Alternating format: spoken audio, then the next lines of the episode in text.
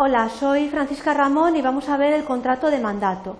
Los objetivos eh, que tenemos previstos eh, realizar en este objeto de aprendizaje son establecer la definición, la naturaleza, la forma y las especies del contrato de mandato que se regula en el Código Civil español. Para ello vamos a desarrollar los siguientes contenidos.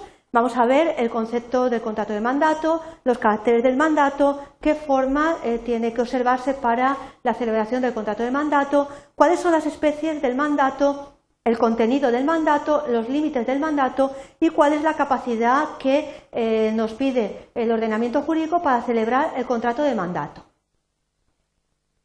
El, contrato de mandato, eh, para llegar a un concepto, tenemos que ver, en primer lugar, dónde eh, se encuentra la regulación de este contrato.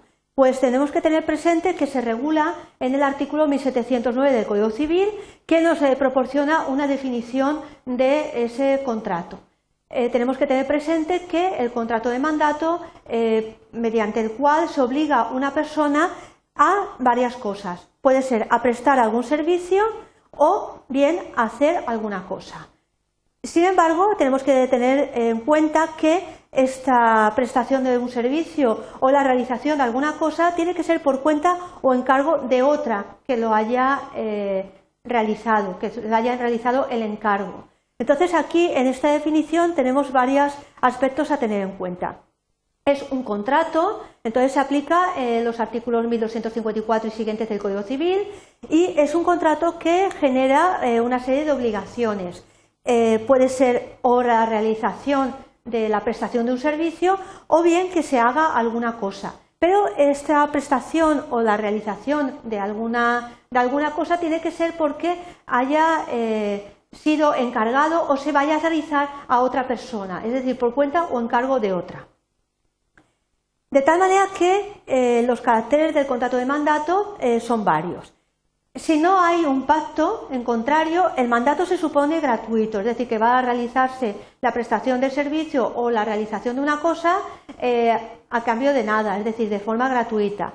Esto, no obstante, en el caso de que el mandatario, es decir, el encargado de cumplir la prestación del servicio o la realización de la, de la cosa que es otra persona le encarga, si ese mandatario tiene como ocupación el desempeño de los servicios eh, a que se refiere el mandato, pues se presume la obligación de que tenemos que pagarle, de, retribuirlo al mandatario por la realización del servicio que nos va a prestar.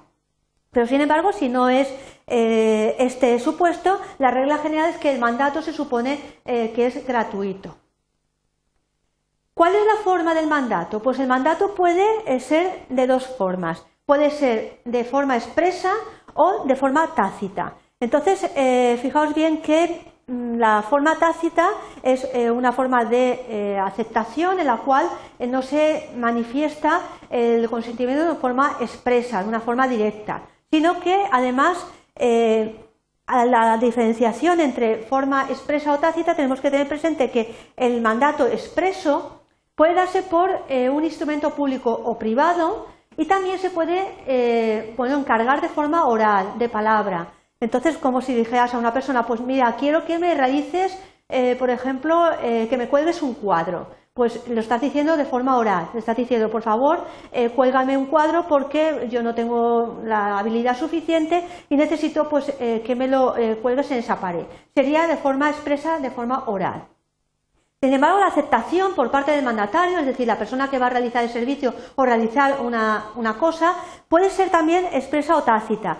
Esta última, la forma de aceptación tácita, es una forma de aceptación eh, de carácter indirecto. ¿Cómo podemos saber que hay una aceptación tácita? Pues deducida de los actos del mandatario. Pues si decimos a una persona, eh, mira, eh, necesito que me vayas a, comprar, por ejemplo, una medicina a la farmacia, pues si vemos que la persona pues, sale por la puerta, se va y vuelve, pues es un acto tácito de aceptación de que lo va a realizar. Puede ser que te diga sí, sí, voy ahora mismo, o bien eh, que no te diga nada y vaya a realizar el encargo. ¿Cuáles son las especies del mandato? Pues puede ser eh, de dos clases, general o especial. El primero comprende todos los negocios del mandante. Sin embargo, el segundo, que es de carácter especial, puede eh, tener como objeto uno o más negocios determinados. El primero sería eh, de forma general de todos los negocios del mandante y el segundo a uno o más negocios específicos o determinados. De tal manera que las dos especies es general o especial.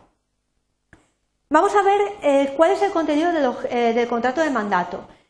pues tenemos que tener en cuenta que el, el, contenido del contrato de mandato no comprende más que los actos de administración, ya que eh, para realizar eh, cualquier otra actividad, como puede ser transigir, enajenar, hipotecar o ejecutar cualquier otro acto de riguroso dominio, se va a necesitar un mandato de tipo expreso.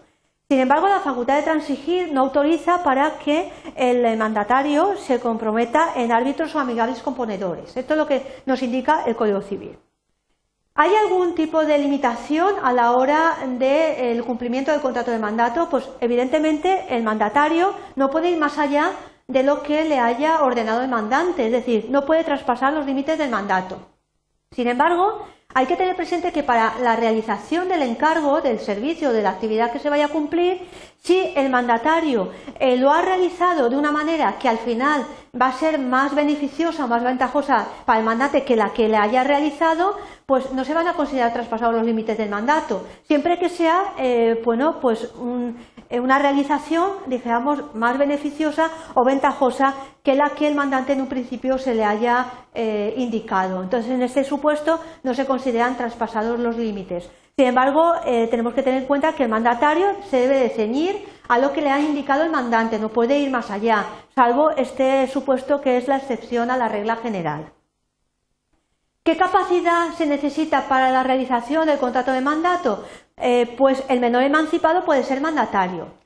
Eh, hay que tener en cuenta que eh, las reglas de capacidad tenemos que ceñidas a cada caso de contrato en, en, particular para ver si se necesita un tipo de capacidad especial o no. En este caso, el menor emancipado pues sí que puede ser mandatario.